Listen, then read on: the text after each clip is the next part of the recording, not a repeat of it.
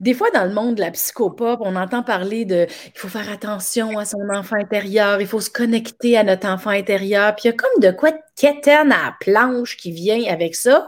Mais il y a une partie de moi qui trouve que prendre soin de son enfant intérieur, c'est quand même bien le fun. Fait que j'aimerais ça savoir si tu quétaines, c'est vrai, ça marche-tu, tu dans ma tête?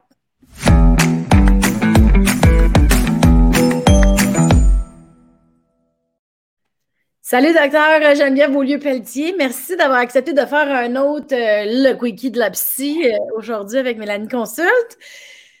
On va parler de l'enfant intérieur. C'est-tu? Dit comme ça, oui.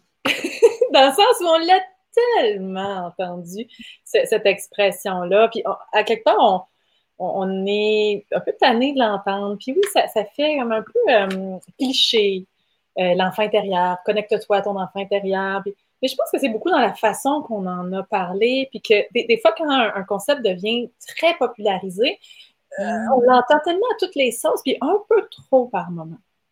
Mais si on se ramène vraiment à l'enfant en soi, là, je pense qu'on peut le, comprendre comme un concept très intéressant. Si on regarde vraiment là, au, niveau clinique, c'est tellement pertinent justement de voir que on vit des émotions, on vit des, impressions. Des fois, c'est même pas dans les mots, hein. c'est juste un feeling pas clair. Puis, à force de gratter, à force de plonger là-dedans, on peut se rendre compte que ben, c'est des émotions justement qui, traînent depuis longtemps. Des émotions qui sont là, un vécu qui est là depuis l'enfance, dans ce qu'on a emmagasiné, dans nos souvenirs, puis que c'est encore très actif en nous. Est-ce que ça sont très actifs parce que ces choses-là n'ont pas été vécues?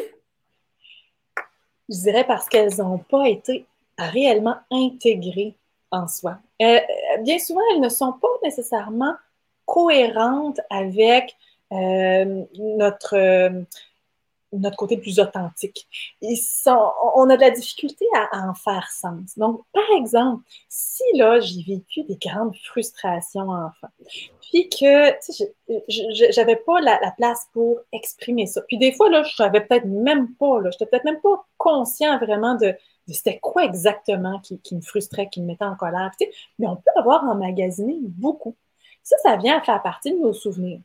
Mais quand je suis rendue adulte, ça ne veut pas dire que c'est plus là.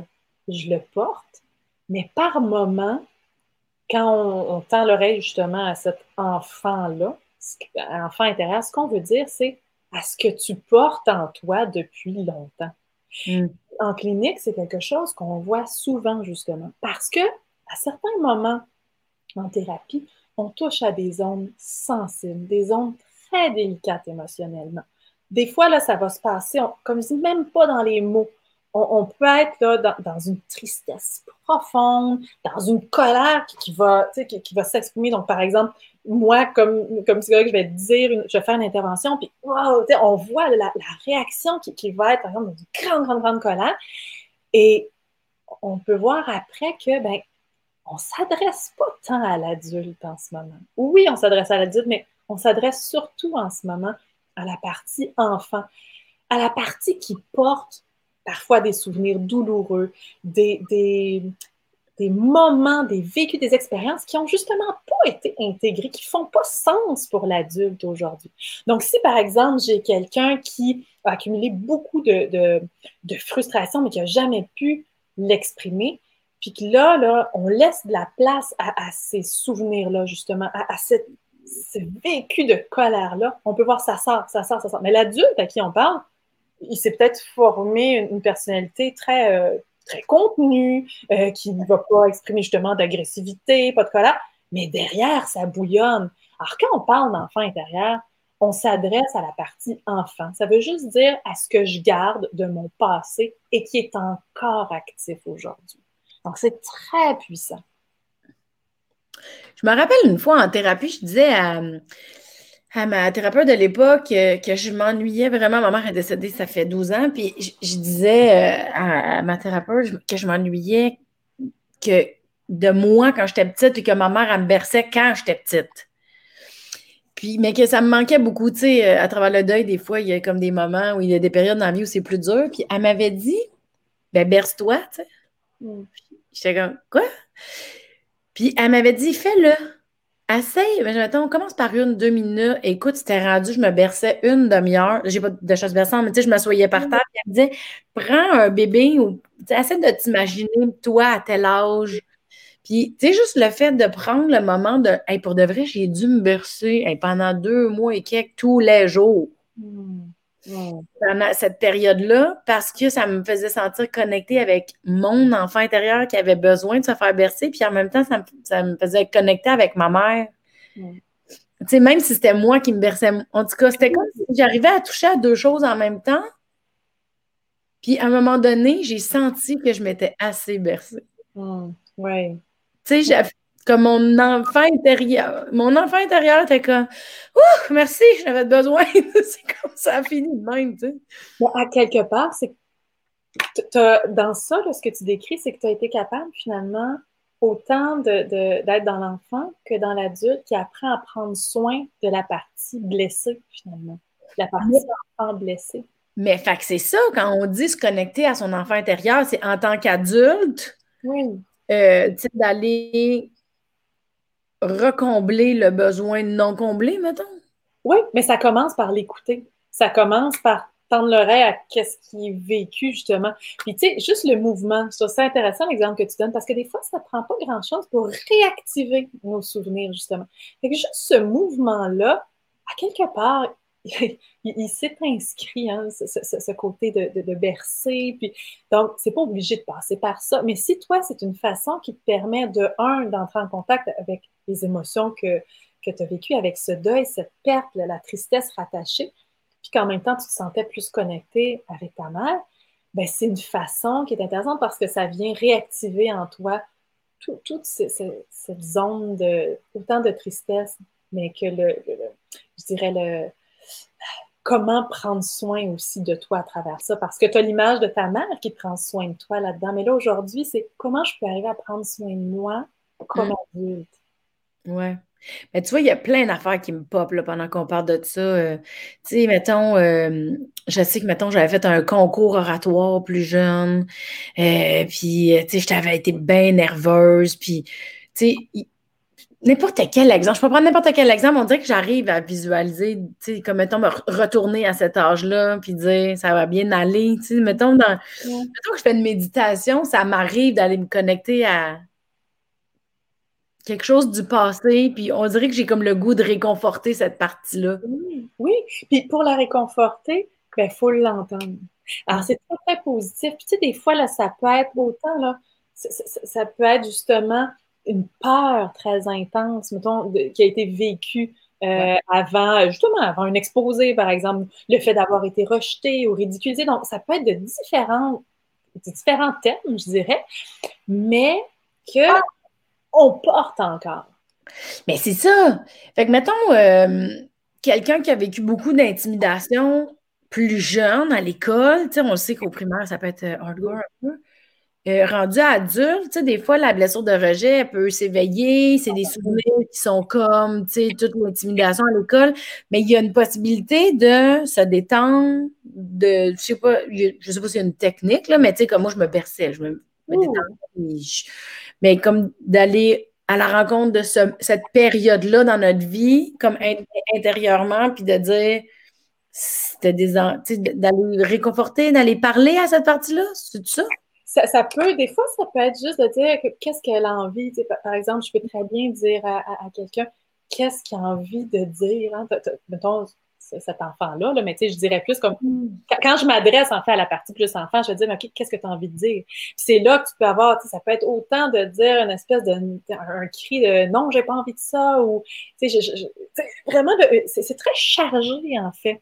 C'est très c'est très réactif ça peut être justement dans, une grande colère, mais une grande tristesse ou, une peur. Puis tu peux voir juste dans l'expression comme non, non, je, me sens vraiment euh, tout seul, je peux pas y arriver, je peux pas y arriver. Mais on sait qu'on s'adresse à un adulte qui va peut-être avoir 50 ans, mais derrière la peur qui est là dans le visage, on sait qu'on est en train de parler d'une autre époque, mais qu'on porte cette époque-là. Et c'est normal. Et c'est justement en l'écoutant qu'on va être capable tranquillement, d'un, d'entendre, c'est quoi cette peur-là? Là? Sors là, là. Comme on, est dans un lieu sécure, parce que là, bon, par exemple, rendu à 50 ans, c'est un âge sécure pour là, tu peux l'exprimer. Puis il n'y a, personne qui, va te, qui va te taper dessus puis te juger. Là, tu peux être tout seul chez vous puis l'écouter, cette partie. C'est ça, c'est la peur, elle est réelle, elle est dans le passé, mais elle est encore habitée. Puis des fois, adulte, cette peur-là va comme popper, puis on l'associe au moment présent quand elle ne l'est pas. C'est juste qu'on n'en a pas pris soin. Je comprends tout ce que tu dis? Tout à fait. C'est qu'effectivement, si tu vis un rejet aujourd'hui, ça se peut que ce qui soit derrière, que ce soit un rejet pas si important, ou oui, ça peut l'être, mais peu importe. Mais c'est que ça vient réactiver des épisodes passés qui n'ont pas été élaborés, qui ont juste été euh, contenus pendant toutes ces années-là, mais que oui, qui vont, qui vont, par exemple, être dans des situations de, de grands rejets qui ont été blessants. Alors, ce qu'on veut, c'est être capable de toucher à cette blessure-là, parce que sinon, je vais continuer à la porter encore. Mais je comprends que ça éveille une blessure, je comprends que ça éveille aussi le moment où le souvenir a été imprégné, donc automatiquement l'enfant intérieur. Mais je comprends aussi que c'est une émotion dans le moment présent. Puis, on en a déjà parlé à Mélanie Consulte et, ensemble que quand on vit une émotion, c'est que c'est un signal. Fait que c'est qu'il y a quand même beaucoup de choses finalement dans une émotion. Oui, c'est le signal, mais ça peut être un signal de souvenir du passé. Tout à fait. C'est un signal, dans la réalité, souvent, qu'il se passe quelque chose, mais quand on veut l'écouter, cette émotion, quand on essaie de l'apprivoiser, justement, ce qu'on veut regarder, c'est tout ce que ça, ce que ça active. Donc, quand justement, dans l'épisode sur accueillir justement ces, émotions, bien, on se disait, fais un test, là. C'est quoi les images qui émergent? C'est quoi les, les idées, les souvenirs? Ben, c'est ça. C'est qu'on part d'un événement actuel aujourd'hui, mais qui nous réactive plein de choses du passé, plein de souvenirs. Et des fois, c'est des petits détails, qui, qui des, petits liens qui vont se faire, mais qui vont être très chargés. Donc, tu sais, si je suis en conversation, on peut être en conversation ensemble, là. On, prend un repas, euh, bon, hors pandémie, puis euh, on est ensemble, puis là, on goûte à, euh, un plat. OK, mettons une tarte, une tarte au bleuet. Puis moi, là, pendant qu'on se parle, moi, il y a plein de choses qui se réactivent en moi. Sans que j'en prenne vraiment tout à fait conscience. Ça peut être autant ben, la, tarte que ma mère euh, faisait. Ça peut être aussi, en même temps, c'est dans des fractions de secondes. Ça peut être aussi les conflits familiaux qu'il y avait à la maison. Ça peut aussi me ramener à un autre moment, euh, la, séparation des parents, par exemple. Tout ça pendant que je suis en train de prendre quelques bouchées, pendant que je suis en train de te parler il y a plein de choses que je ne prendrais même pas tout à fait conscience. Il y en a que, il va y avoir une image, puis je, je, euh, je, continue avec toi dans la conversation, mais c'est en train d'être activé et ça va influencer parce que ça se peut que ce qui est en train d'émerger, ça soit difficile. Si c'est des choses, par exemple, de conflit, de séparation, tout ça, ça se peut que, sans m'en rendre compte, je devienne de plus en plus irritable. Puis finalement, on se pogne. Hein, on est une chicane pendant notre souper. Puis je sais même pas vraiment ce qui s'est passé. Si après, je prends vraiment le temps, ça se peut que je sois capable de revenir à ça. Et peut-être même pas.